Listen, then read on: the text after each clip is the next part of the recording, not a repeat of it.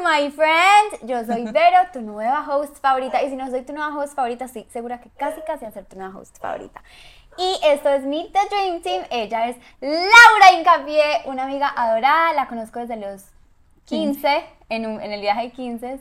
Y tiene una historia espectacular que admiro profundamente la quería traer desde, o sea, yo dije, yo voy a hacer un podcast y yo ya tenía una lista de algunas personas que quería traer y Laura era una de ellas. Eh, es que es verdad. Es una persona que admiro profundamente. A mí mi mayor miedo es ser mamá y Laura se sobrepasa los límites del entendimiento con su hija, Salomé, que es una luz en el mundo. Y esta es su historia, entonces se las presento. Eh, Lau, gracias por estar acá, gracias, por darme el tiempo, porque el, tiempo es algo que no te puedo devolver, entonces es un honor para mí tenerte acá. No, pero para mí también, Vero, qué rico poder estar acá, que les vaya a contar mi historia, eh, que de pronto alguna persona puede estar pasando por lo mismo o alguien puede tener a algún conocido que pase por eso y saber cómo apoyar a esa persona o si es la persona saber cómo salir adelante un poquito de esa situación. Sí. Yo creo que es bastante importante. Sí. Bueno, aquí estamos, entonces que lo disfrutes. Una vez más, como siempre te pido, no creo, no sé si ya te los di en los podcasts, pero me sé que en las historias te he dicho como cada personita que llega acá Recuerda que su historia son sus miedos, son su, es su camino y no, como, no podemos juzgar su camino, ni sus decisiones, ni su historia. Entonces, bueno, Lau, cuéntanos desde el principio, qué emoción. Bueno, ¿por dónde empezamos? Pues yo eh, estaba en cuarto semestre de medicina. Aparte medicina, marica, o sea, no podía escoger estudiando, otra, otra. Y digamos que...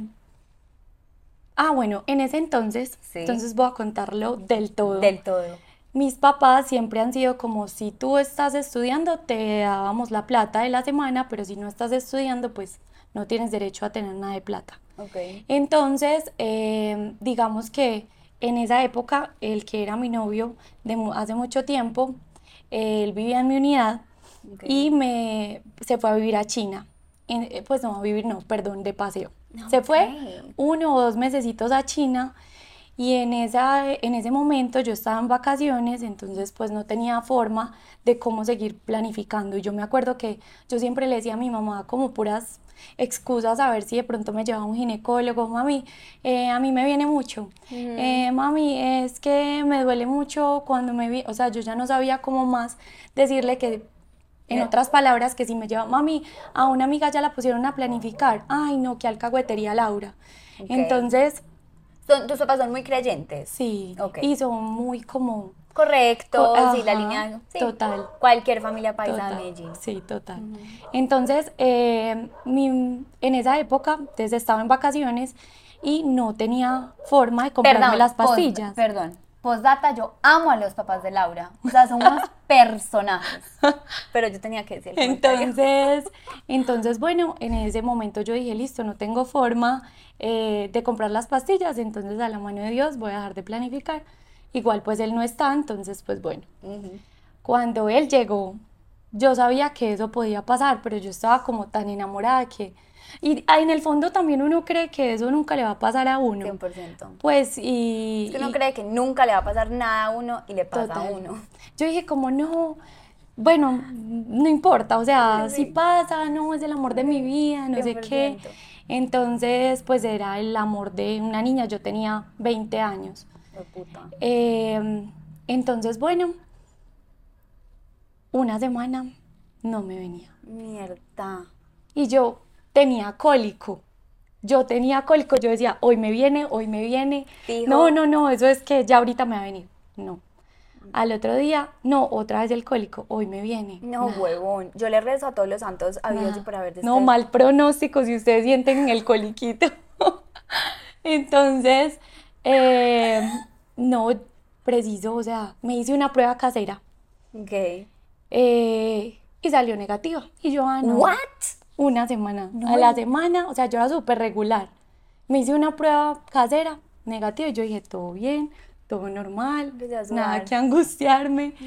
Cuando em, a la otra semana yo seguía, pues nada que me venía, seguía con el mismo cólico. Y yo dije, y fue algo súper raro.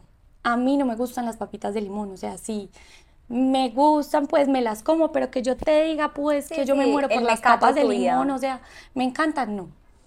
Y ese día yo venía de la universidad. Y te dio antojo. Y me dio un antojo de unas papas que había comprado una amiga con la que yo me iba. Y yo, véndemelas, por favor. No, es que se las compré a mi hermano y yo, por favor, por favor, regálamelas, por favor. Entonces me dijo como, cómetelas. Y al otro día yo le seguía diciendo, nada que me viene.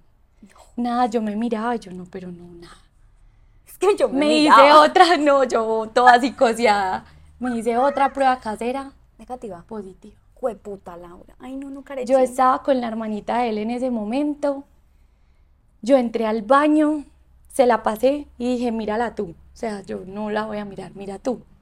¿Y ella qué dijo? Y me dijo, ¿qué significan las dos Ay, no. Y yo, no, no, no, no, no, no, no me estás diciendo mentiras. O sea, yo dije, no, es mentira, me estás molestando.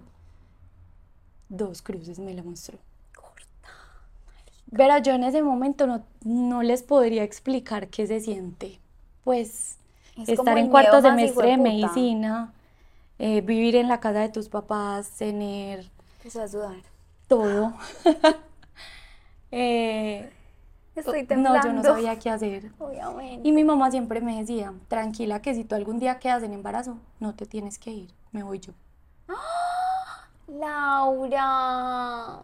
Entonces, bueno, yo, la verdad eran como mil emociones. O sea, es como estar feliz, pero tener mucho miedo, pero... Pero estabas feliz. Había felicidad. Sí, había felicidad. Ok.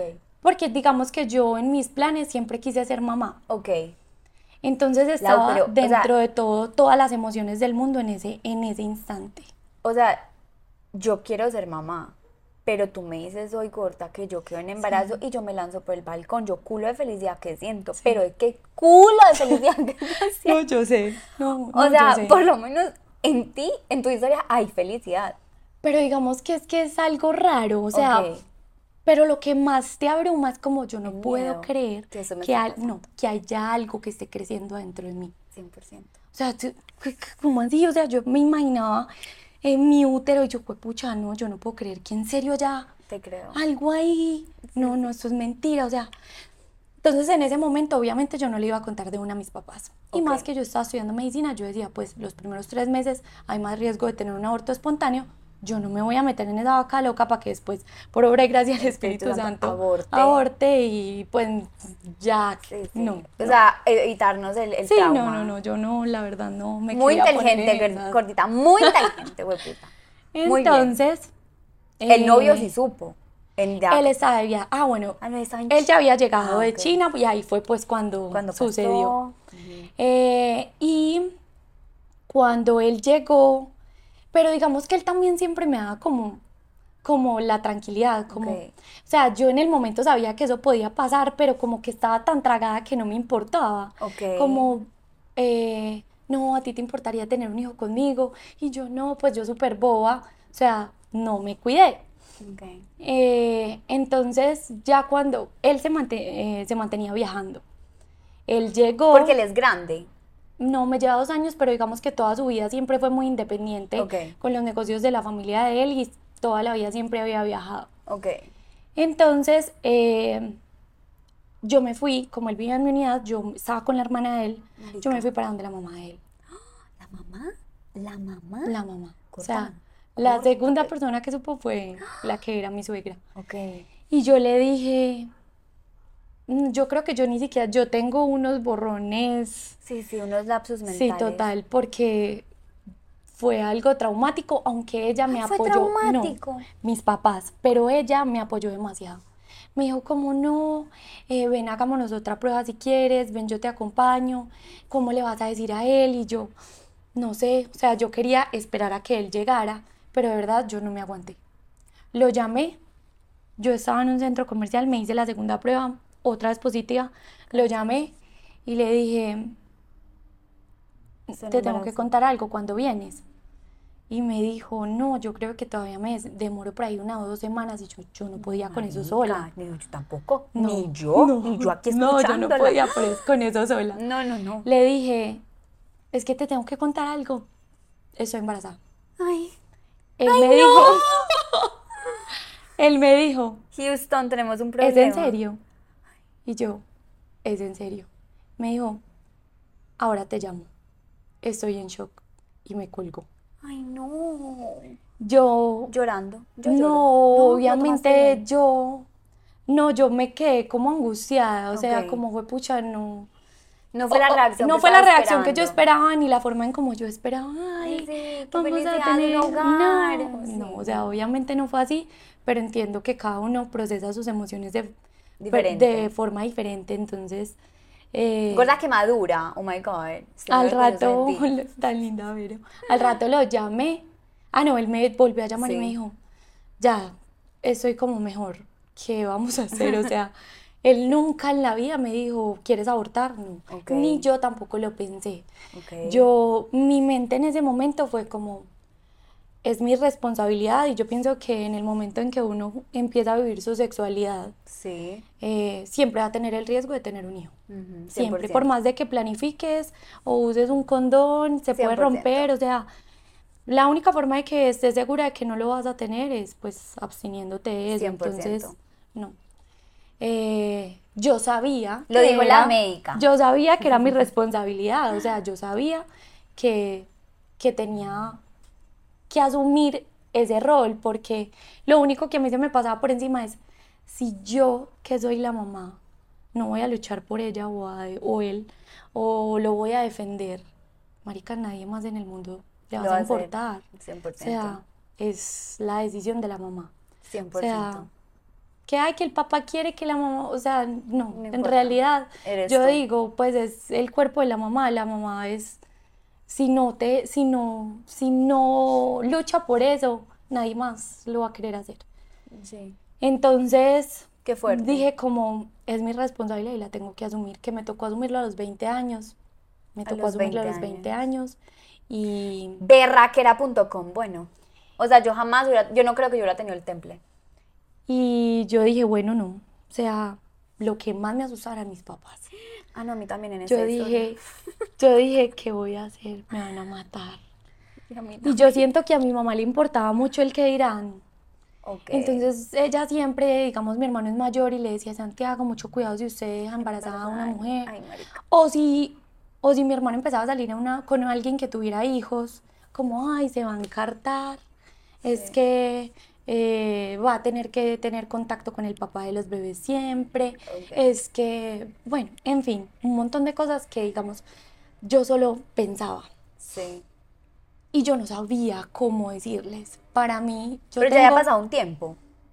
Pero yo esperé tres meses para contarle a mis papás. Ah, no, es que yo también hubiera hecho lo mismo, ¿verdad? O sea, inteligencia.com. Pero yo en esos tres meses medio intentaba meterme por los laditos, mami, ¿qué pasa si mi prima donde estuviera embarazada, ¿qué? Ay, marica. Y mi mamá, pues como tratándome de acercar un poquito a ver si ella entendía y me decía como, no, no, qué irresponsabilidad, yo creo que eh, pues mi tía se muere, no, yo no permitiría eso, eh, eso le tocaría solo a uno, que es la abuela, toda la responsabilidad y yo, no, pues puede que no.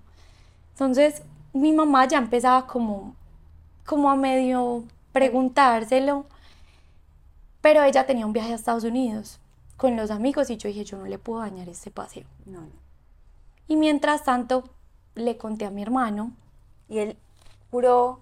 Mi hermano. ¿Cómo es? Sí, vaina que no. Solemnemente, que no iba a contar nada. Sí. me dijo como, yo te apoyo, igual es una relación que lleva mucho tiempo. Eh, bien por su hermano. Esperemos que, pues, que todo funcione bien. Y pues bueno, fue como bien. Me dijo, yo le ayudo cuando le vaya a decir a mis papás, tranquila, vamos a ver qué hacemos. Entonces eh, me dijo, para adelante, vamos para adelante, habló con el que era mi novio, me dijo, pues le dijo como que nos apoyaba, eh, hasta que bueno, hubo un día en que mi mamá a mí no se me olvida y me dijo, ay Laura, tuve un sueño tan raro. imagínate que soñé, es que, que estábamos todas encartadas con un bolso, una pañalera, unos juguetes y una niña. Ay, marica. Y yo, ay, qué raro, Qué raro, cosas de la vida, mano. No sé qué pasó. Entonces, eh, hasta que ella llegó de viaje y yo me acuerdo que ella me miraba el estómago como quien dice, ya ella como que se lo sospechaba, sí, obvio. Entonces, yo hablé con mi novio de ese momento y le dije, bueno, no, le tenemos que decir, él me decía, tranquila, le decimos entre los dos, yo te apoyo. Eh, no, ese día yo le dije, yo le digo sola a mi mamá, no vas a estar, yo sé que ella va a reaccionar muy mal, yo le digo sola. Me fui a almorzar con mi mamá, se terminó el almuerzo y yo no había sido capaz de decirle. Yo no, no, o sea, yo intentaba en el almuerzo, yo la tenía de frente. no la, adrenalina, todo. No había sido capaz. Entonces eh, se terminó el almuerzo, yo iba manejando. Le dije, mami, no, la verdad es que yo te tengo que decir algo, yo estoy embarazada. manejando. No. Mi mamá se quería bajar. O sea, ella me decía como, ¿qué? ¿Qué? No, no, no, esto me va a tocar a mí todo. Laura, no, ¿cómo te vas a tirar la vida? puta. Me... Sí, dijo, se, sí, se descompuso, me dejó de hablar, llegamos a la casa de mi abuela y en ese momento mi papá estaba con el que era mi novio. Entonces, em, yo le dije, le dijiste a mi papá y me dijo, no, no fui capaz, ahora hablamos con ellos. Y yo, bueno, yo soy, siempre me he sentido como la ñaña de mi papá, o sea, para mi papá soy la única niña, la hija, la, niña todavía, o sea, esa es la en que yo todavía me le siento en las piernas a mi papá. Sí. Y entonces, bueno, dijimos como, mi mamá en ese momento no comentó nada. Simplemente había Pero ella dirá, ese es el baldado de Laura, o sea, dale. No, total. papá yo creía que iba a hacer eso. Sí, sí. Ay, ¿lo hizo ella? Lo hizo ella. ¡No! Lo hizo ella. ¡Oh, my God! Entonces, espere. Nosotros íbamos en otro carro y ellos dos iban en otro, pues en el de mis papás. Ok. Llegamos a la casa de mis papás, abrieron el garaje, metieron el carro, cerraron el garaje y nosotros afuera. Y yo solamente me bajé, eh, estaba en la puerta tocando y escuché como mi papá subía las escalas gritando, llorando. Yo creo que eso es... Ay, no, Lau, qué fuerte. Yo creo que ese es el momento en que a mí, en que a mí más duro, pues el que más duro y como que casi no hablo de ese, porque para mí mi papá es mi vida. Sí. mi papá es mi vida, mi papá es todo y sentir como yo no podía entrar, hablar, defenderme, eh, ni siquiera sabía cómo o qué, en qué forma se lo había contado y mi papá solo lloraba desconsoladamente, mi niña, mi niña, o sea, y mi papá no llora normalmente. Sí. Entonces escuchar eso era como, los defraudé, la cagué. Nivel leyenda. Todo mal. Ah, no. ¿Y ya tú ahí estabas ilusionada por el bebé? No, igual yo seguía ilusionada por mi bebé, o sea, yo decía, pues como pasaba el tiempo, o sea, ya de verdad ya te estabas como en el papá, soy mamá, pues voy a ser mamá. Yo creo que... a negación. Pues como no negación, pero así como tú nunca entiendes, tú nunca te lo crees hasta que... Que nace. Hasta que nace y te la ponen. Oh my God. Tú, aparte, bueno, ese día no me abrieron. Mi hermano fue el que los contuvo. Y mi mamá ya decía como, bueno, pues para adelante, ¿qué más vamos a hacer? Hay que apoyarla. Y Santiago, pues mi hermano también Gracias por eh, Santiago. Sí, ahí en ese momento yo dije. Santiago es clave en esta historia. Y en ese momento no me abrieron, yo solo lloraba. ¿De, la casa? Eh, no me abrieron en mi casa. y me fui para la casa de él. Ese día amanecí allá, pasé la peor noche de la vida. Yo dije, pucha, pues. ¿Ahí te, te, pudiste haber planteado cómo será que aborto? No, nunca. nunca. Nunca aunque no lo juzgo, no lo juzgo porque pues en mi labor de médica he visto de, todo. De todo. Y a veces digo, pues como, o sea, cada persona, uno no se debe poner en su, en, pues como en el papel de juzgar. Jamás. Porque yo digo a veces, o sea, hay pacientes que yo veo que digo, que pesar. O sea, ¿para qué lo traen al mundo con, pues, a, tratarlo mal, a, no, infinidad de cosas que yo veo y más que yo también voy a las cárceles, a las estaciones de policía, entonces digo como, ¿para qué? pues como que hay cosas que no me caen en la cabeza que no lo juzgo. Nunca lo hice, eh, ni lo pensé, pero no lo juzgo. Cada persona con su mundo, su cuento y su historia. Sí. Y, pero yo sí estaba muy mal, obviamente, me ¿Y sentía ¿Y la familia de el, tu exnovio apoyaba? Todas sí, ok, 100%, al 100. on board. Digamos que eso, pues, medio me tranquilizaba. O sea, la mamá de él fue súper linda con él, con eso, perdón. Y él también me decía, ah, no, para adelante, o sea, vamos a trabajar más duro, yo soy capaz, eh, no le va a hacer falta nada, listo. Okay. Mm, en algún momento nos vamos a vivir juntos, no te preocupes, pues, o sea, él digamos que me apoyaba y obviamente pues aunque fue un baldado de agua fría, pues eh, lo supo asumir en ese momento.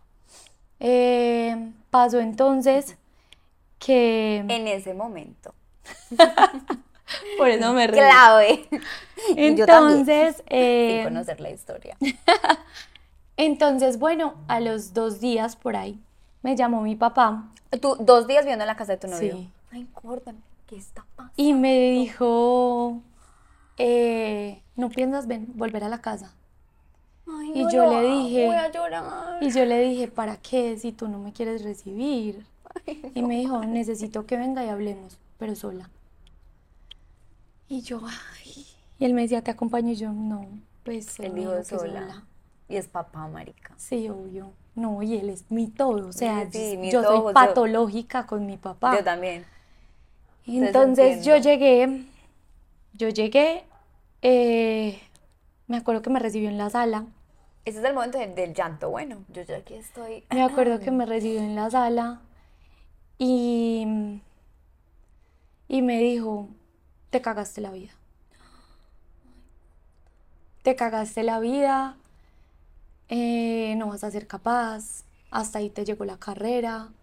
Y yo, papi, pero yo tenía una amiga que había... La mejor amiga. no, pero otra. Ah, no, porque en ese momento mi mejor amiga no... Mi mejor amiga se volvió mi mejor amiga porque tuvimos un hijo eh, jóvenes. O sea, nos unimos por eso. Laura. Sí. Sí, sí, sí. Pero yo tenía una conocida, pues una amiga que estudió medicina y ya estaba acabando y había quedado embarazada. Y yo le dije, pero papi, si Luisa fue capaz de hacerlo, ¿yo por qué no voy a ser capaz? Y me decía, no te compares con eso, eh, nosotros no tenemos la plata, no, no sé qué vamos a hacer, no tenés las facilidades. Proyectó todos sus miedos en ti. Obvio, me dijo, no, o sea, tú no vas a ser capaz.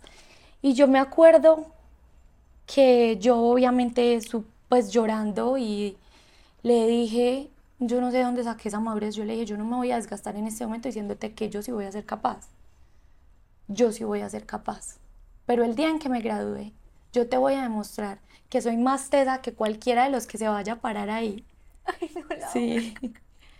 Que soy más tesa de cualquiera de los que se vaya a parar ahí, porque yo sí voy a ser capaz. Y ese día te vas a tragar las palabras que me estás diciendo. Ay, no, Laura, marica. No, parce. Niño, dicho y hecho en serio, Laura es increíble como médica, como mamá, como empresaria, porque tiene una empresa que se las va a contar, o sea, o sea, superaste y te fuiste, pues excediste límites, de verdad que sí. Y te aplaudo, porque berra que era esta niña. Gracias por reconocerlo, bueno. 100%. Esas palabras a veces hay gente que me las dice, pues no creas que de verdad hay muchas personas que a veces me escriben en Instagram como te admiro por esto y eso lo motiva a uno demasiado como 100%. estoy haciendo las cosas bien, a veces uno pues en, como mamá siente como que todo está mal no. y eso lo reconforta y lo motiva a uno bastante para, para seguir haciendo las cosas lo mejor que uno puede. Sí, mi lado.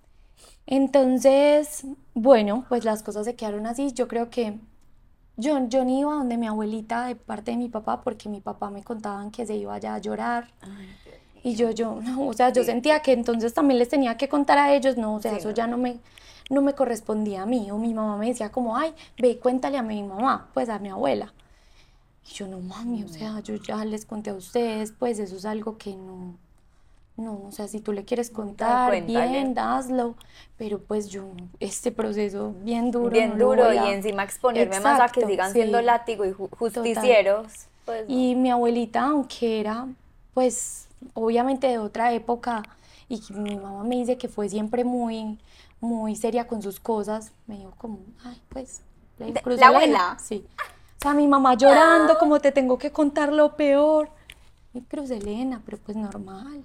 Ya. Pues eso ya es normal. Y antes decía como mis otras dos primas, como Denistos, Sara y Manuela también. y mi mamá como que se quedó, o sea, lo asumió mejor alguien como de 80 y punta de años que yo. Entonces, bueno, digamos que mi mamá siempre ha sido muy positiva, aunque yo sé que le partí el alma. Siempre ha sido muy positiva y como que él trataba de sacar a mi papá como de eso. Eh, y yo empecé, pues dije en la universidad, hay algo que yo amo en mi universidad, en el CES. Ellos me acompañaron de la forma en como a veces ni en mi casa lo hacían que si yo tenía tal cosa, que si mi hija se enfermaba, que si yo me enfermé en el... O sea, ellos siempre, yo para el CES no era un número, yo era, Laura. Sí, un ser humano. Total. Y ellos me trataban, o sea, que si yo tenía un ruralito, me lo acomodaban en Amagab, yo vivía en Sabaneta, entonces me quedaba fácil para yo no dejar a mi hija. La verdad fueron increíbles. Okay. Entonces, yo empecé, ah, bueno, yo avisé pues en la universidad y empezaron los rumores pues claro, o sea, en la universidad, en el CES, eso pues estrato 6, eh, todo el mundo, yo creo que era la, y era como un colegio, o sea, 100%.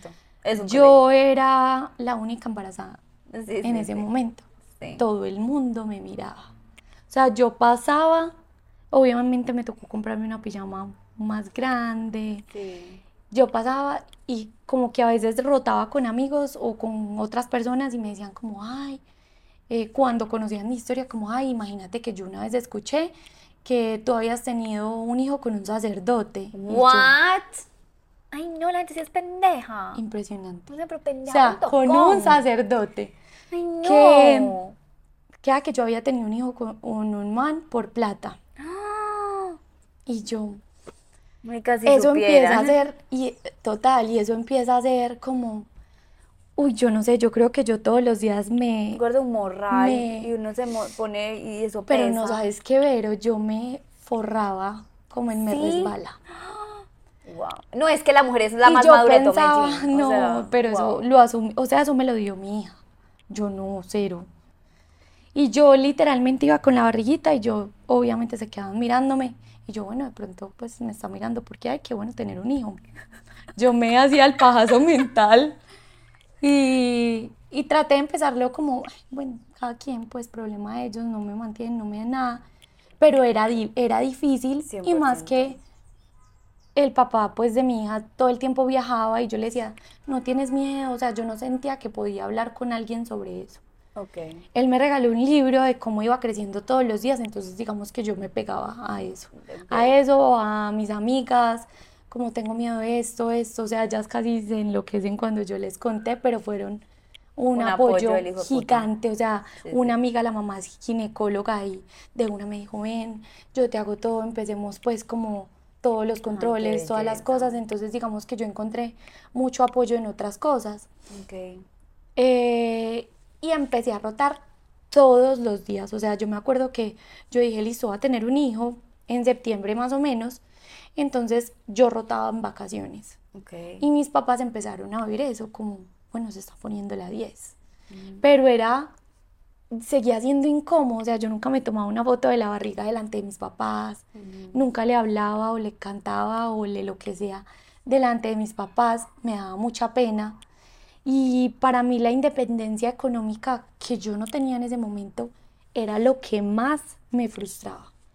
O sea, yo sentir que, listo, uy, ya llevo no sé, ya tengo no sé cuántas semanas y ojalá le quiero comprar X o Y cosas y mami, me puedes, no, papi, me pueden, o al papá, comprémosle, no, esperemos. Entonces, digamos que no tener esa independencia económica fue difícil. Fue muy frustrante. Yo creo que fue lo más duro de tener un hijo a los 21 porque nació a los 21. Bueno, yo ya pues completé las semanas, mm, fue el parto, él estuvo conmigo en el, en el parto, el papá de mi hija. Eh, yo hasta que yo estaba muy mal en ese parto, yo estaba demasiado mal. O sea, pero gracias a Dios yo tenía a la mamá de mi amiga ginecóloga, al ginecólogo, a mi amiga, a el papá. Sí, ellos estaban afuera. O sea, digamos que ya las cosas se habían Como normalizado un poquito, pero sí. Y en cierto momento hablamos los cuatro, pues con el papá de mi hija. Entonces, digamos que ellos se calmaron un poquito y dijeron como, bueno, hay que asumirlo, pues. Ya. Nada que o sea, esa es la realidad. Total, esa es la realidad. O te va a doler toda la vida. Exacto. Entonces ellos le hicieron el duelo y ya pues cuando nació, obviamente, todo cambió. No, es que, o sea, todo cambió, en la pechocha del abuelo. Todo, todo, yo literalmente a veces los molesto cuando están con ella y les digo, ay, así no querían que la tuvieran. y mi mamá es Laura. Ay, no, Laura, chito, chito, la niña. O sea, yo creo que yo conocí una parte de mi mamá. Y del, y del papá. Pero más de mi mamá, porque mi mamá siempre había sido muy, no tan tierna conmigo. Entonces yo, yo conocí una parte de mi mamá que yo decía, fue pucha. No, no la tenía. Que el amor que no nos dieron nuestros papás se lo dan a nuestros del hijos. pero del todo, del todo. Y mi papá se quiere morir por ella. o sea, muere. Entonces, bueno, acá la va la parte más difícil. El balde de agua, pot, ¿cómo es? Plot twist. Literal. Para mí yo creo que esto sí fue... Tenemos una respiración profunda. Sí, no, esto fue lo más difícil. Yo puedo decir a calzón quitado que es lo más difícil que yo he vivido en mi vida. Y no tener un hijo. Porque digamos que se va dando. No sé, los ángeles llegan, la ayuda llega, sacas la fuerza. Pero yo me acuerdo, mi hija nació en septiembre, estaba en diciembre, y yo sentía que el papá de mi hija era muy raro. Oh my God, corta. Que solo viajaba, que la relación estaba como súper fallando. Me decía, terminemos, luego no. Entonces, yo era como, pucha, tengo una niña de dos meses. No necesito este drama. Total. Y en diciembre, cuando Salo tenía tres meses de nacida, yo sentía que a mí me estaba tocando todo sola. Pero digamos que ver uno lo asume, o sea, no tengo cómo explicarte, o sea... La fuerza interna. Yo era de las que trasnochaba hasta la... Eh, pues eh, me levantaba a las 11 de la mañana. Y con Salomé obviamente no. O sea, con Salomé era a las 3, a las 4, que a las 6, bañese, haga, dele. Y obviamente mis papás en ese momento súper lindos como que me dijeron, quédate en la habitación de nosotros, es más grande, es más cómoda. Eh, y nosotros nos separamos y dormimos pues cada uno en otra cama. Entonces, pero obviamente yo pasaba todas las noches sola. Ay, qué puta gorda. Y para mí era... Durísimo. Muy, Ay, mi muñeca. Muy duro porque igual yo decía, bueno, él está trabajando por nosotras, él se está poniendo la 10, no puede estar acá, pero digamos que bueno, yo me pongo la 10, pero digamos que asumir todas esas cosas. No, gorda, el posparto, o sea, el cansancio y eso que Y eso que me ayudaba mi tía, me ayudaba mi mamá, me ayudaba mi papá, eso nos veíamos una serie mientras yo la alimentaba, o sea, lo que fuera, se, se hizo en mi casa, pero pero vos a las 3 de la mañana sola, con tu bebé al lado, es... Es pues, otro tema. Si, no está el papá, o sea, yo me imaginaba las cosas tan diferentes. Y yo pienso que por eso hoy en día quiero tener otro hijo. Porque yo digo, me encantaría vivirlo. es que te lo mereces. De la forma adecuada.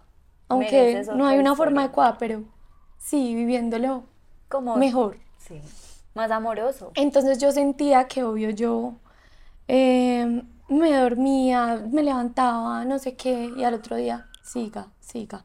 O sea, no dormiste nada, pero ya hay que bañarla, ya hay que hacer esto, ya hay que hacer ¿Y la universidad ahí parada? La universidad ahí parada, yo había adelantado eh, el semestre. Entonces, em, Entonces, eh, yo empecé, bueno, a asumirlo. Cuando en diciembre yo sentía que, que él estaba muy raro. Yo me decía, güey, pucha, no es normal. Él me decía, ya me, pues yo me voy a despedir de ustedes, me voy de viaje, me voy a despedir de la niña. Él se fue de viaje. Nunca se despidió. Nunca fue a despedirse. Eso fue un 16 de diciembre. A mí nunca se me olvida esa fecha. Y cada 16 de diciembre ¿Te la yo, no, ¿sabes qué? Lo celebro. Qué lindo. Yo lo celebro. Qué lindo. Le diste la vuelta. Sí. Me encanta. Lo celebro. Y digo, porque siempre en ese momento yo me acuerdo que yo hablaba con una prima y las dos llorábamos horrible. Y ella, yo le decía, ¿cuándo será que pasa un año? Y me decían, un año te vas a estar riendo de esto. Y yo, ¿cuándo? Pucha, ¿cuándo pasa un año? ¿Cuándo? Entonces, ese 16 de diciembre hicimos la novena. Y yo voy a llorar. Y yo le pedí a Dios con el fervor de la vida. Yo le dije, yo necesito que si las cosas es para que mi familia se una, sé de todo, pero que me muestres qué está pasando. Pero yo no, te estoy diciendo mentiras. No, no, yo te creo. Yo estaba con mi mamá. Mi mamá había invitado a los papás de él y al hermanito. Ellos se fueron de la novena. Hicimos la novena, se fueron y en esas entró mi hermano, se acabó la novena, entró mi hermano y mi papá subieron. Nosotras estábamos en la sala y mi hermano dijo, tenemos que hablar todos. Ay, marica. Siéntense que hay una situación de familia y tenemos que hablar todos. Yo dije, no, no, eso no me puede estar pasando a mí. Ahí estaban los suegros, esa parte no, no entendí. Ellos se fueron. Ellos se fueron y cuando se fueron y se acabó la novena, llegó mi hermano con mi papá. Ahí fue que dijo. Mi hija estaba durmiendo en la cuna, arriba en la pieza. Y mi hermano, notas de voz, fotos, grabaciones de llamadas. No, no, no, no. Todo. Gorda, no. Yo en realidad ya no sé ni cuánto llevaba con la otra persona. Y estaban. Eh, ah, bueno, ella vivía en Cali, entonces él se iba a viajar. No, es que este hijo de la gran puta. pues perdón, pero es que no. No tengo rabia. Pero Ay, yo ya. No, tú, claro, pero si estoy viviendo la historia acá, sí. es la persona que también estamos, estamos compartiendo el hijo de puta juntas. ¿Cómo te parece que yo en ese entonces tenía una persona, yo conocía a alguien cuando estaba chiquita y ese alguien se dio cuenta que Laura, eh, yo pues subía fotos con, con él, con mi novio, con mi hija y esta persona también ve y entonces ya dijo, ve, Laura está subiendo fotos y este, y está también, o sea, es el mismo novio. No. Entonces ella como que contó en su familia de allá, pues en la familia de, de ella y, y se trató de comunicar conmigo, pues la hermana de ella. Se trató de comunicar conmigo, pero yo en ese momento a mí se me había como dañado el celular, yo no tenía el celular, no veía las solicitudes de Instagram, entonces o sea, pero ella fue un ángel. O sea, ella querer como, o sea, con esa fuerza como de decir, marica, tengo que decirle algo porque yo creo que está, o sea, pues esta new mom. Total. Pues hay que decirle. No, yo le dije, yo me cambiaste la vida. Sí. Y pues porque se atrevió también a meterse en eso. O sea, yo hoy en día digo, yo no me meto, o sea, cada quien resuelva sus problemas, después vuelven y el, que queda con los zapatos es uno. totalmente. Entonces, no, ella la hermana de ella se contactó conmigo y al ver que yo no le respondía, se contactó con mi hermano. Marica. Y le contó todo. Todo. Puntos y comas. Todo, todo, todo, todo. Y yo ni siquiera, o sea, ella tampoco sabía que teníamos una relación todavía, ¿sí me entiendes? Entonces, mm, bueno, eso fue... yo, yo solamente me acuerdo que yo en ese momento solo lloraba, quedé como en shock y dije, puta, ¿qué voy a hacer? ¿No acuerdas que ahí se te explotó la burbuja Disney? Total. O sea, Disney hizo así. Total, mi mamá me cantaba la canción de Te pintaron pajaritos en el aire. literal. porque yo sentía que iba frun súper bien, no, eres el amor de mi vida y de un momento a otro. No, espérate. No es la persona que pensabas. Estás estudiando medicina, te toca sola, Eh, pues todo, económicamente, todo. No, económicamente él me ayudaba. Ah, ok. Casi que al 100, o sea, a mis papás les tocaba poner solo, no, pues una mínima cosa, él en eso se ponía a la 10, pero, pero para mí eso era lo menos importante. 100%, era tu hogar, tu familia. Total, o sea, yo sentía yo, marica, tengo 21 años, no me he graduado y ya tengo una hija pues con un pues man con el que ya no estoy. ¿Cómo va a hacer todo eso? ¿Qué voy a hacer? Y yo solo me acuerdo que en ese momento, bueno, ese día yo hablé con la mamá de ella, hablé con la hermana, hablé con ella, yo, fue horrible. ¿Y tu papá qué hizo? No, ellos lo primero que me dijeron fue lo que se va a hablar acá, independientemente de lo que pase, queremos que sepas que cuentas con el apoyo de nosotros. Gracias, Dios. Total. Yo solo me acuerdo ver. gracias, Dios. Que yo subí a la cuna de Salomé, yo la abracé y yo solo le dije, no sé qué va a pasar. No sé. Pero nunca en la vida te va a hacer falta ni un papá ni una mamá. Porque lo que necesites yo voy a hacer para ti. Mi papá ese día durmió conmigo. y me, me tuve que tomar pastilla para dormir y todo. Porque estaba muy mal. Yo solamente, cuando contaban todo eso, me mostraban las fotos, cuando pasaba todo, yo solo decía, esto es un sueño, yo me voy a despertar, es una pesadilla, yo me voy a despertar. Yo me voy a despertar, esto no, o sea, no, no, no es verdad, no es verdad, no es verdad. Yo no, no, no, o sea, de verdad no me lo creía. Y, no, y todo lo que estabas haciendo, o sea, adelantaste semestre, te partiste el culo en la Semana Santa, te quedaste hasta las 3 de la mañana tú sola, asumiste a tus papás, o sea, tantas cosas para que después de Eso fue lo que yo pensaba. Pues, nea, ¿qué más? eso fue lo que yo pensaba, como, o sea, me estoy partiendo el culo, creí que estabas trabajando, pero en realidad no. yo estoy acá con una hueva cuidándote a la niña o haciendo hogar. Total, pues vos estás haciendo otras cosas, estás en un plan totalmente diferente.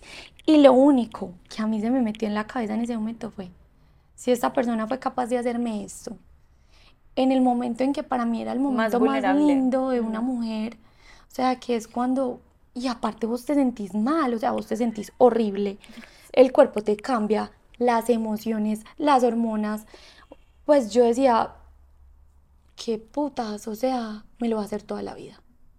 Y yo esto, este olor tan hijo de puta que estoy sintiendo hoy, toda la vida, no me lo voy a aguantar. Yo por este olor no quiero volver a pasar. Carol G2, bueno. y yo dije, yo, no, esto, primera y última vez, o sea, yo esto no lo voy a vivir toda mi vida. yo no quiero esto. ¿Y qué hiciste? Y así, pero porque yo me moría por él, o sea, usted le podía decir, vea, lo vamos a matar, y yo decía, máteme a mí. no, yo te máteme a mí, tranquilo. Conozco un personaje igual. Yo era una hueva. y cuando pasó eso, eh, bueno, pues obviamente eso se volvió un peo entre él y yo horrible, de pelea en pelea. La mamá medio intercedía, el papá eso fue la familia de él digamos que... a ti. La familia de él nunca te apoyó a ti. No. Se pueden ir todos para la puta mierda. Pues nunca. Para la puta. Nunca, igual, no, ver, yo entiendo eso. No, ¿cuál culo que entiendes? No, es mi hija, es mi hija, es mi hijo, o, es, o sea, si a uno no lo quiere la mamá, marica, y el papá no lo quiere nadie, o sea, cada quien con su cuento y cada quien actúa desde lo lo mejor que puede desde lo que tiene. Entonces... Demasiado espiritual y maduro de su parte. Entonces, digamos que obviamente yo en el momento ah, trataba de, pues como demostrarles que él era el equivocado, que como, pero en realidad no, pues ellos no lo iban a ver de esa forma y digamos que siempre lo vieron antes mal. Mal, todo lo que yo hacía, él era el bueno y yo era la mala para ellos. Y mis papás, digamos que siempre han tenido una posición de no pelear, porque eso le hace daño a la niña. Entonces ellas trataban antes como de, por más de que dijeran, pues los odiamos o estos hijos de madres, ellos siempre por la niña, no importa. Si ustedes no quieren hablar, yo hablo entonces con la mamá de él. Pero yo decía, uy, pucha, es que esto tampoco es justo para mi familia, ni tener que estar de metidos ahí. ¿Y económicamente él seguía proveyendo o se había cortado? No, él seguía, él seguía. él lo seguía haciendo. Digamos que la situación era diferente, porque obviamente él en su ego me decía como, mm, yo le compro la leche y te la mando, tranquila, o sea, no te mando la plata. Yo se la compro y te la mando. Eh, pues dime que pediste custodia. Fue un momento en que fue tan duro que yo no me entendía con él ni con su familia y para ellos también era maluco. Entonces yo trataba de mantenerme en mi posición, en mis reglas, mis cosas, pero para ellos no, que no, yo me acuerdo un día en que yo no me acuerdo si eso fue antes o después, yo hice una cosa con la comisaría de familia porque, aunque me da mucho miedo, yo decía, yo necesito que alguien objetivo diga, ven, tú estás muy loca o tú estás muy mal, eh, ¿qué es lo mejor para mi hija? Porque a mí lo que más me asustaba era cagarme en la vida de ella. 100%. Entonces, fue un momento súper miedoso, pero fue antes lo mejor. O sea, ¿Cuánto la gente cree, no, o sea, lo tenía por ahí. Por ahí seis meses más o menos. Estaba muy chiquita. No, seis meses. No, no estaba más grande. Okay. Salomé tenía por ahí, no me acuerdo, como dos años creo. Okay, ah, ¿Dos años en este peo? No, eso apenas es que él y yo tenemos una buena relación. Ah, hace poco. Ah. Entonces, digamos que... Eh, no, fue un momento demasiado horrible porque entonces quedábamos en algo, entonces la comisaría de familia decía como, oye, él se la puede llevar para donde se le dé la gana. No. No, eso fue antes del año.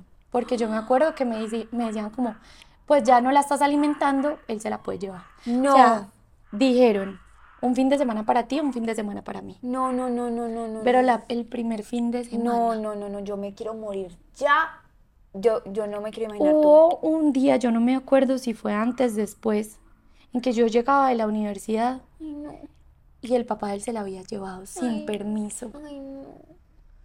Pero sabe que yo solo me iba a tocarles la puerta, a gritar, yo, mi niña, ¿cómo se me la llevan? Yo, no, o sea, yo digo, pucha, yo sé que los papás hacen el mejor de los esfuerzos, pero pucha, es que viene de, vos. De, sí, sí. O sea... La cargué yo. total. La, la formé yo. ¿Cómo no me tienes en cuenta para llevársela? O sea, ¿dónde estará? Ay, no. Yo no sabía si en, qué parte, en qué municipio de, de, Antioquia o en qué departamento de Colombia estaba, porque no me decían. Entonces yo por eso fue que solicité lo de la comisaría de familia. Y fue en ese momento una muy buena alternativa, o sea, en realidad después de eso como que era todo más organizado, listo, yo. Todas las veces en que me tocaba que él se la llevara, yo me quería morir. 100% Pero después aprendí a asumirlo como un tiempo para mí. Ok. Dije, bueno, ella tiene que compartir con él, pues ella no está y yo no me puedo quedar llorándola cada 15 días. Asumir que va a estar bien, pues le, decía a la mamá del que me ayudara, que si necesitaba cualquier cosa me dijera, pues como que trataba de, de hacer las cosas sí. y ya de ahí ya es entenderme y confiar en su labor de, padre.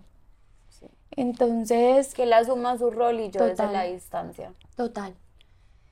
Entonces empecé a asumir eso, como dije, bueno, tengo tiempo para mí, bueno, empecé.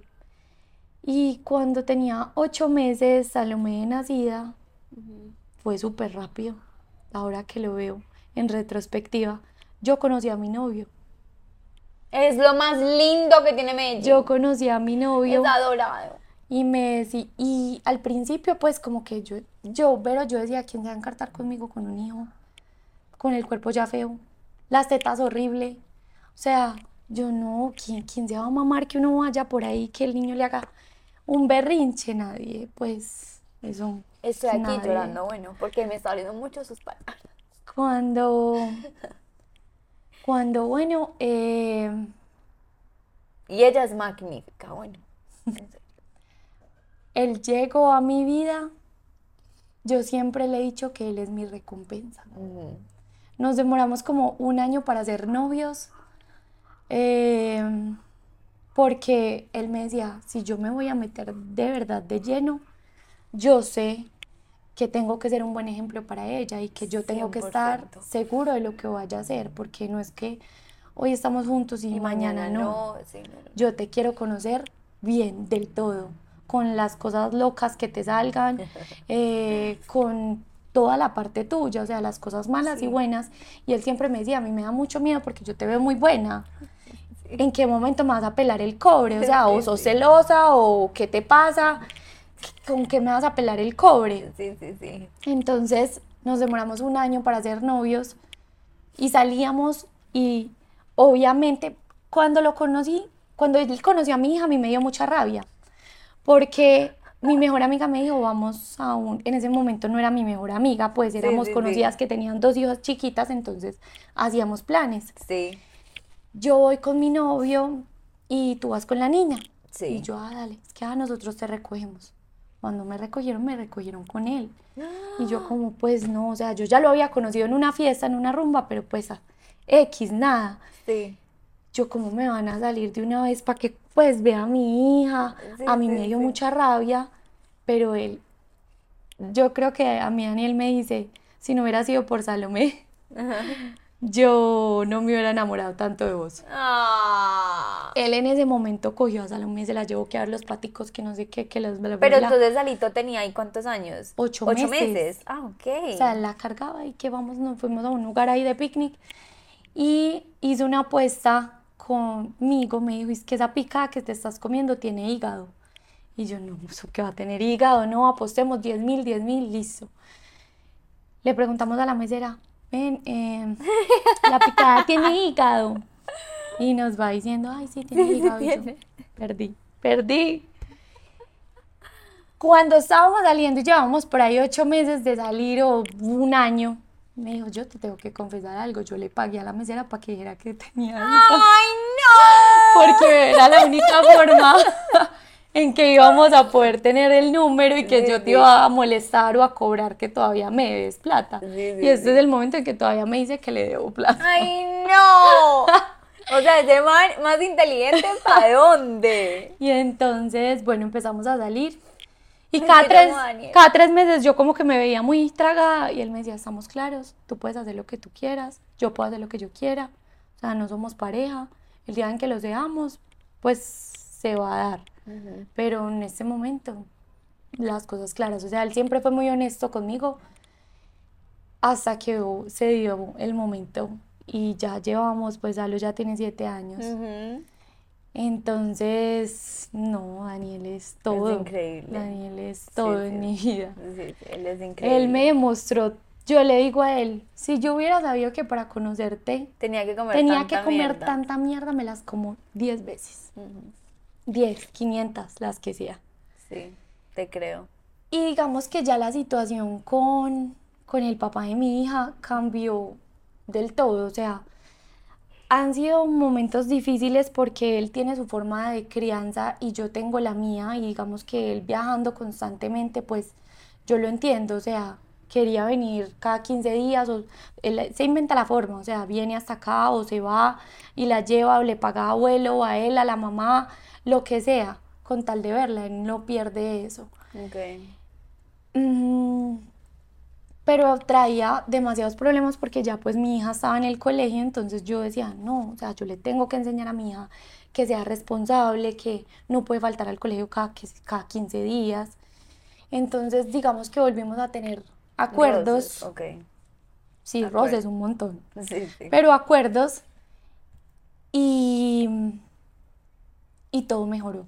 Gracias, Yo pienso que desde ese momento ya no es, ya la mamá no se tiene que meter, ya no hay tantas peleas entre él y yo, sino como que entendiste mi parte, yo entiendo la tuya, vamos a hacer que esto funcione. Vamos a hacer un co-parenting total, mejor, Total, total.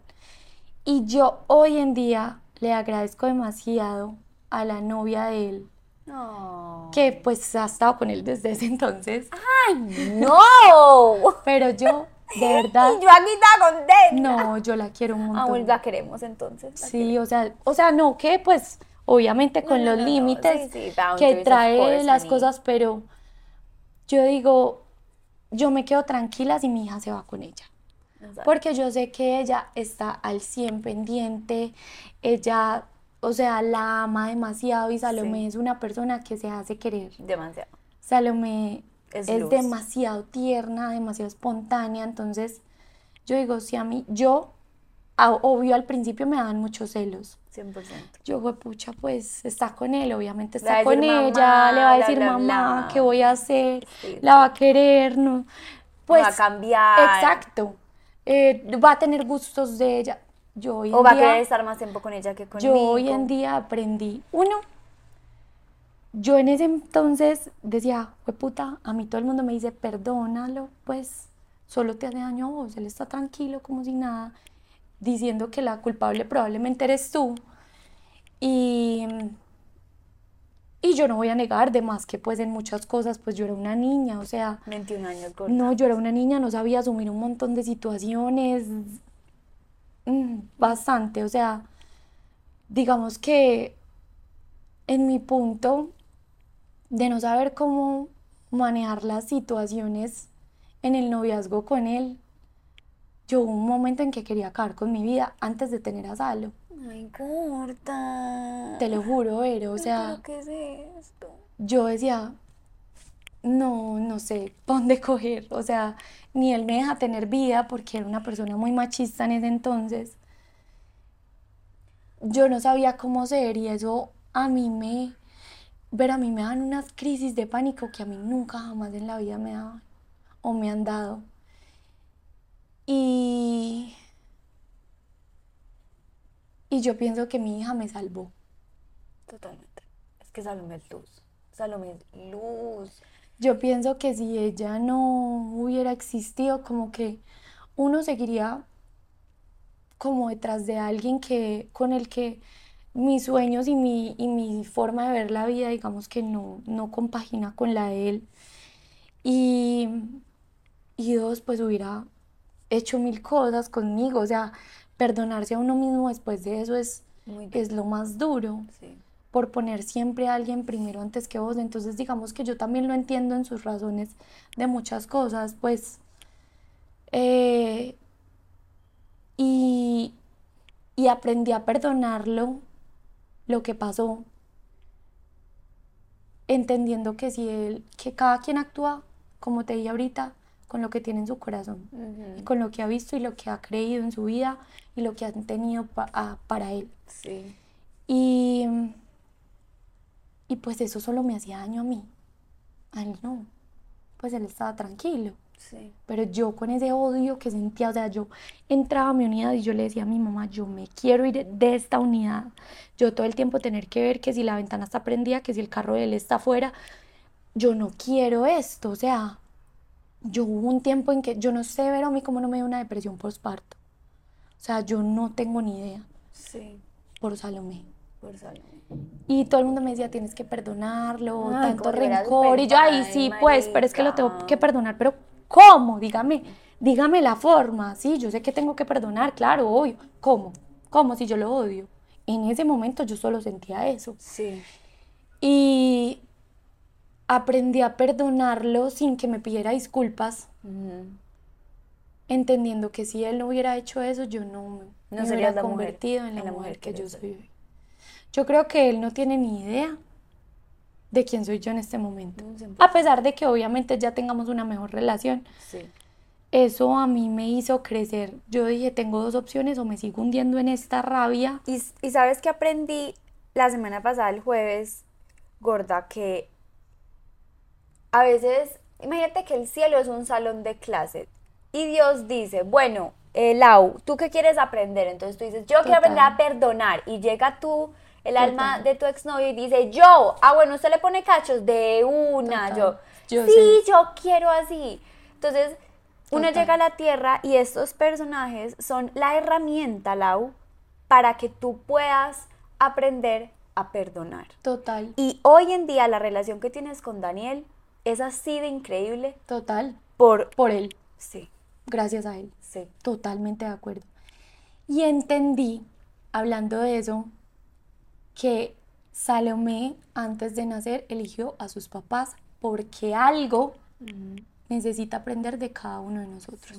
Porque yo me culpaba impresionante. Yo dije, pucha, a mí todo el mundo me decía pare, no, o sea, yo decía, pero si mis amigas no lo quieren, mis papás no lo quieren, o sea, ¿qué pasa? Pues, pero yo seguía ahí metida, loca, enamorada.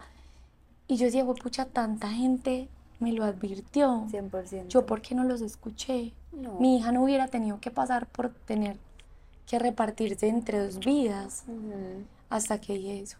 Cada quien elige en qué, qué vida tener, dónde, qué papás tener, dónde quieren hacer. Porque para mi hija algo tendrá que aprender. Y tú de ella. Total. Mutuo. Total. 100%. Entonces, aprendí a ver como que decía, pues yo dije, peor que, que ella no quiera a mi hijo, pues la novia de él, yo perdón, peor fue, pues sería mucho peor que le hiciera la vida imposible, en cambio ella era hermosa con mi hija. Mm.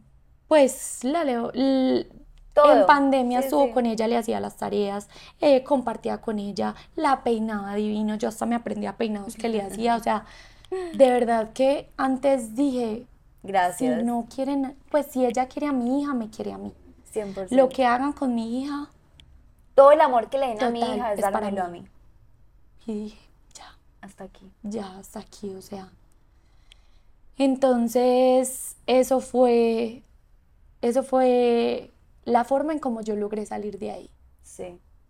Y, y la forma en cómo al año que pasó eso, yo ya me reía y cada vez que pasa 16 un 16 de, diciembre, yo digo, brindemos. Lo que estaba viviendo. Lo que estaba viviendo, o sea, y ya como estoy, como que como siempre lo quise. Uno a veces se programa como eh, voy a tener una vida así, así, con esta persona así. Y yo pienso que ese es el peor error. El peor error, aparte que la vida nunca va a ser así. O sea, haz una puta lista y verás como el universo como que no va Te dice, ah, sí, ¿quieres esto? No, no. Eh, lo opuesto. No, total. O sea, tú querías un hogar, te voy a dar un no hogar. Pero aprendí a valorar eso. Aprendí a decir, no es lo que yo soñé, pero es perfecto tal y como es. No es la familia que yo siempre soñé tener, pero es perfecta. O sea, yo digo, ¿quién le quieren así a un hijo? Pues, y en este momento hasta yo le digo a mi hija, si tú le quieres decir mamá a ella. No hay egos, no, hay, mierda. No. Ah, qué bueno que la quieras. Debe ser demasiado buena contigo para que tú sientas eso. Ah. Entonces ella, pues siempre me dice como, mami, pues ella es, yo no sé ya cómo ha entendido todas las situaciones desde tan chiquita. o sea, yo decía, bueno, tenía cuatro meses y yo iba a empezar otra vez en la universidad. Y ella empezó justo en esa... O sea, yo esa semana que empecé otra vez la universidad después de tenerla, esa semana ella empezó a dormir toda la noche. Ella entendía todo por lo que yo estaba pasando. Todo, todo. No sé cómo. Es una conexión demasiado rara que uno tiene con los hijos y ella hacía que todo fuera más fácil. Entonces yo me iba a estudiar y yo me acuerdo que con este piecito en la sillita mecedora la empujaba y la hacía dormir y con este iba estudiando y pues mis papás fueron demasiada ayuda en ese momento. Y el día en que me gradué. Ay, no, parce, eso fue, yo creo que todo Instagram, pues soy desde Instagram porque fui espectadora, pero... Yo dije, yo tengo, yo, yo pedí permiso, o sea, me dejan subir con mi hija y como pues eran unos grados, no como en las universidades donde se gradúa un montón de gente X que uno no conoce. En mi universidad era mi salón, que conocía mi historia, que la conocía ella, que sabía cómo me tocaba, que todo. Y yo subir con ella, para mí fue como, te estoy demostrando a ti que si uno trabaja por sus sueños, no hay nada que lo pueda detener. Y mi papá ese día le dije. quiero imaginar. Yo sí fui capaz. ¡Bravo! le dije, viste, lo logré. Y mi papá se puso a llorar y me decía, no sabía cómo motivarte. Pero, pues para ellos fue obviamente un, orgullo muy grande. Un gran Este podcast no es de risa desde llanto.com. Hemos llorado todo el podcast. O sea, increíble. Y y bueno, no, yo creo que ya la situación con él es muy distinta, ambos maduramos un montón, cambiamos muchas cosas de la personalidad y nos entendemos pues cada uno respetando al otro, otro. y respetando su relación, pero queriendo y trabajando solo porque Salo esté bien. Exacto, por el fin común que es. Y además, espérense que esto es un chisme, no solamente ella se graduó de, médica, tiene una niña hermosa, espectacular, se va a especializar, si Dios quiere, en estética, obviamente es un postre. Además, tiene la vena emprendedora, es empresaria, con Laura, su otra, pues su, socia, su mejor amiga, eh, que es de sangrías y es increíble. Tienen que probarlas. Yo me muero por, por sangría. ¿Cómo es sangría? Se llama sagria. Sagria. Em, es espectacular. Entonces también para que la prueben porque es muy, muy... Y quiero también saber, Lau, ¿eso se despertó en ti? Sí, total. Yo creo que sí. O sea, ese querer ser independiente económicamente. Yo iba a asociar eso, te iba a preguntar. Por eso saqué el tema. Digamos que en ese momento ya me había ido de mi casa. En la pandemia me fui a vivir con mi pareja y con Salo. Sí. Y, y yo dije, ay no, o sea, uno no puede tener los huevos en la misma canasta. 100%. Tanto, a mí se me acaba esto y qué, o si yo, no, pues yo quiero más. O sea, yo quiero salir adelante, poderle dar más gustos a mi hija, poder tener una mejor vida. Y le dije a, mi amiga, y en ese momento no éramos mejores amigas. Okay. A nosotras Agria nos hizo mejores amigas. Y yo le dije, oye tú, pues ¿por qué no montamos algo? Yo quiero montar una, pues una empresa de sangría. A nosotras nos gustaba demasiado. Y me dijo, vamos, metámosle de una. Y empezamos a buscar como todo el diseño de las cosas, como queríamos todo. Y y para las niñas, ella tiene una hija de casi la misma edad que Salo, ellas son como hermanitas. O sea, para mí Laura es mi hermana y ellas son como hermanitas. Las hermanas. Nosotros prácticamente sin, nos tenemos que ver casi que todos los días. Entonces, al principio, obvio, empezamos ella y yo a hacer la sangría. Era día de sangría. Total, era día de sangría. Entonces para las niñas era, mami, ¿cuándo es día de sagria? ¿Cuándo es día de sagria? Porque ellas sabían que íbamos a estar mamadas después de cada una llegar de sus trabajos y ellas se iban a poner a jugar toda la noche, íbamos a acabar tarde, entonces era, y les íbamos a pedir comida, entonces ellas eran su momento. Sí, sí, sí. Tanto como para nosotras era nuestro momento del chisme, de hablar, de molestar, para ellas era su momento. Sí. Y, y qué bueno poderle mostrar a ella eso. 100%. Pues, a través del ejemplo. Total. Siento que tú le has demostrado a Salomé a través del ejemplo que todo se puede en la vida. Total. O sea, con constancia, disciplina y amor. Yo espero que algún día cuando ya crezca lo vea. Ah, no, es que lo va a ver. Y entienda que, pues que todos esos esfuerzos obviamente siempre... Son por ella. Han sido por ella. Y para ella. Total. Por querer que ella esté bien. Yo siempre he querido ser para ella la mamá que siempre quise tener en mi vida. Te voy a regalar esta frase.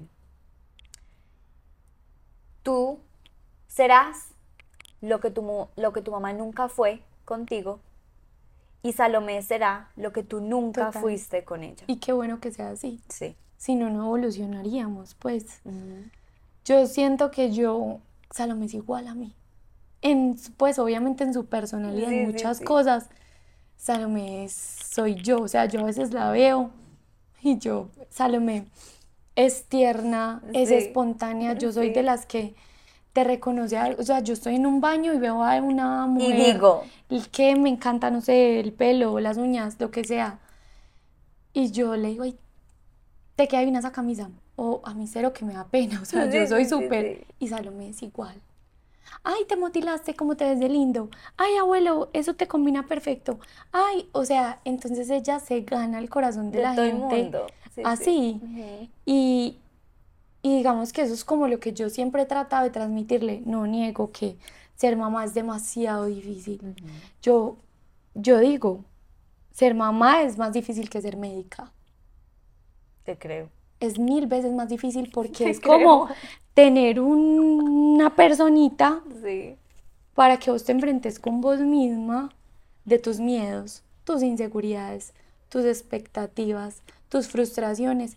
Ellos le sacan a uno todo, todo eso. sí, es el espejo más Y tú tienes que aprender a resolverlo para enseñarle a ella. sin, perder la cordura, Total, sin perder, o sea, nada. Es muy difícil, porque pues no, a uno donde le enseñan a ser papá. No, no, marica. En ningún lado, entonces es como reconocer, yo pienso que antes las generaciones era como yo soy tu papá y porque soy tu papá y así son las cosas y el respeto primero porque yo soy tu papá. No, o sea, yo siento que uno como papá aprende más de un hijo que los hijos de uno. 100% los papás, yo todos los días aprendo de ellas más, si me equivoco le pido disculpas, pues porque, porque uno intenta ser, mejor, mejor persona Y, y reconocerle que, oye, yo también me equivoco, yo también estoy aprendiendo de ti, pero pues acá estoy, me equivoqué, perdóname, mm. no lo vuelvo a hacer, voy a intentarlo, voy a mejorar. Las emociones que yo en este momento estoy sacando no tienen que ver contigo, tienen que ver con que yo no las sé manejar. Entonces. Ustedes están viendo el nivel de mujer, o sea, estoy. Pues, pero, pero, que me le quito el. O sea, es que ya me lo, quito, ya me lo había uno aprende.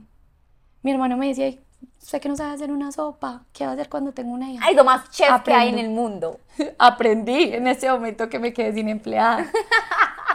pero yo digo, ante cualquier situación yo siempre he pensado, o últimamente pensaba, hace poquito que tuve como una crisis existencial, yo decía, uno siempre cree que la vida es una finalidad, o sea, como que cuando yo ya tenga mi casa propia, viva con mi pareja, esté estable económicamente, ahí es que ya voy a estar tranquila.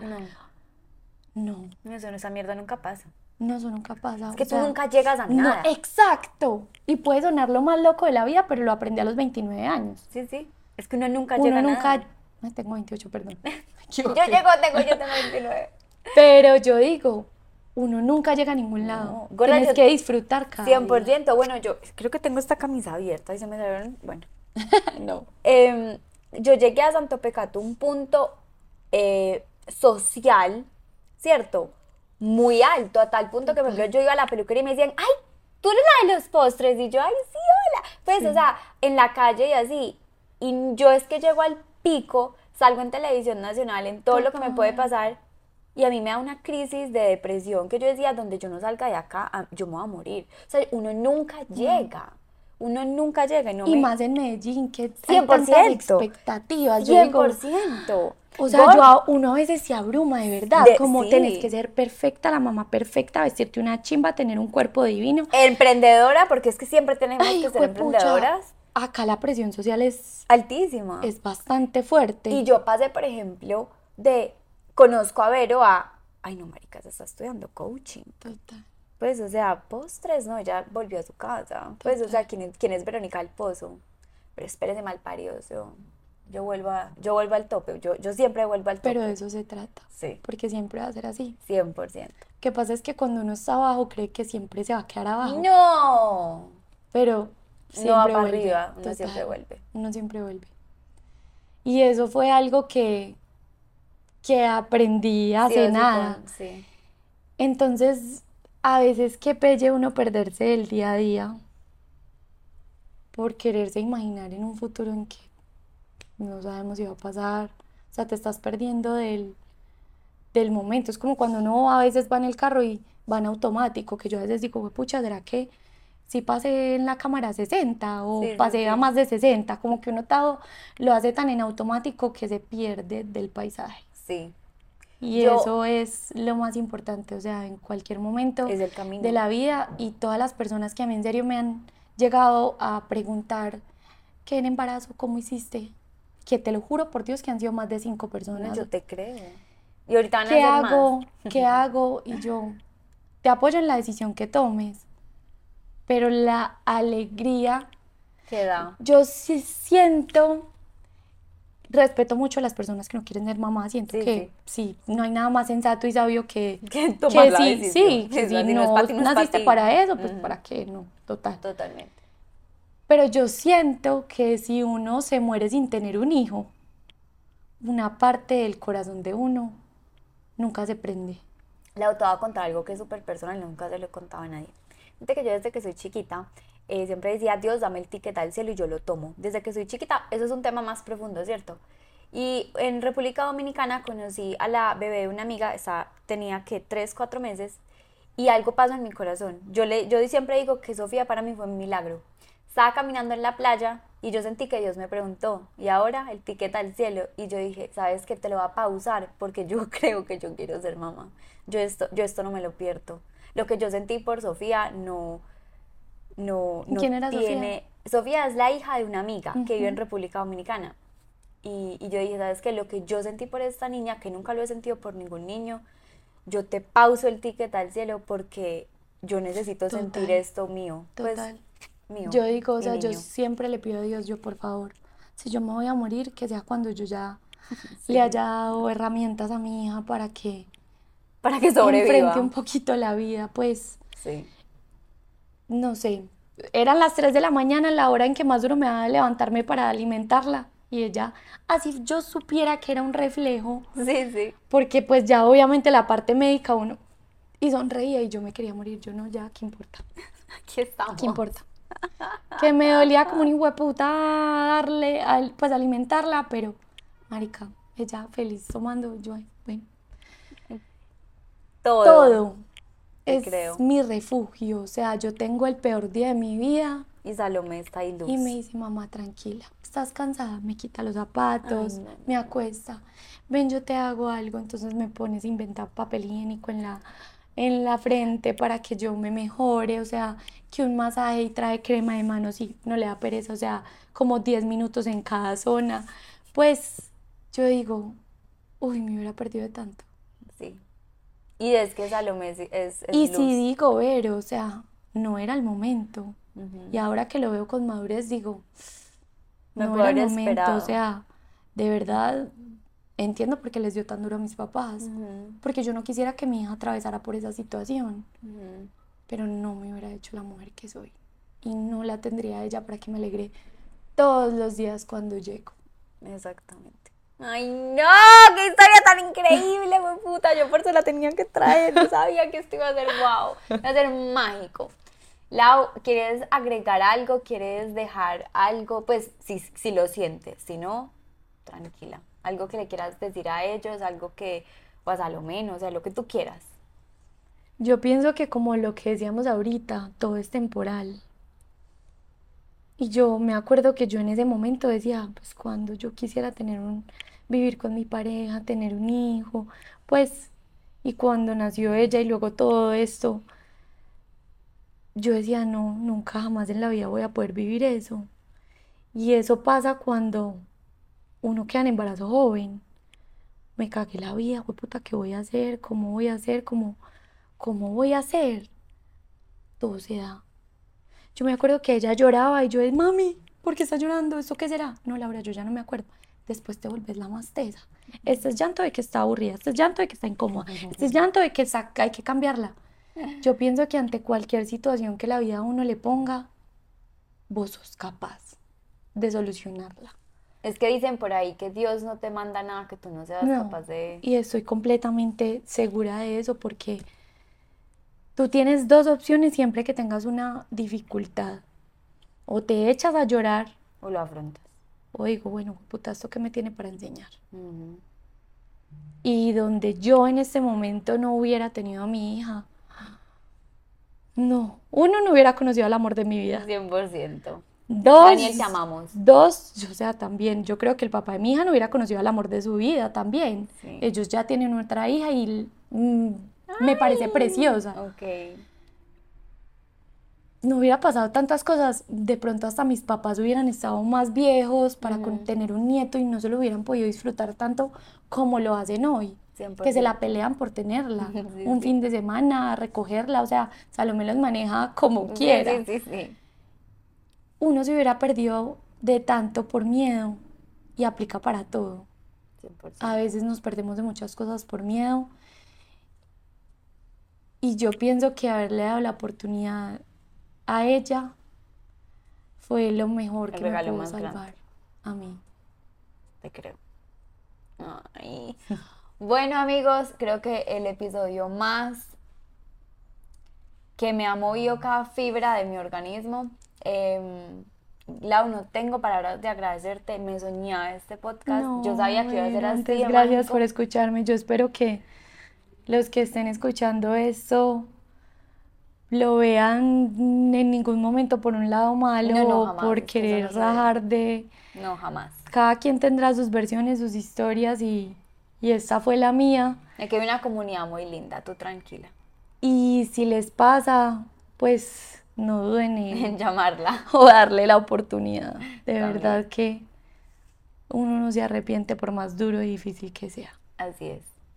Bueno amigos, gracias por haber compartido tu tiempo con nosotras, por escuchar a Laura, por seguir estando acá en mi podcast y nada, friends, peace out.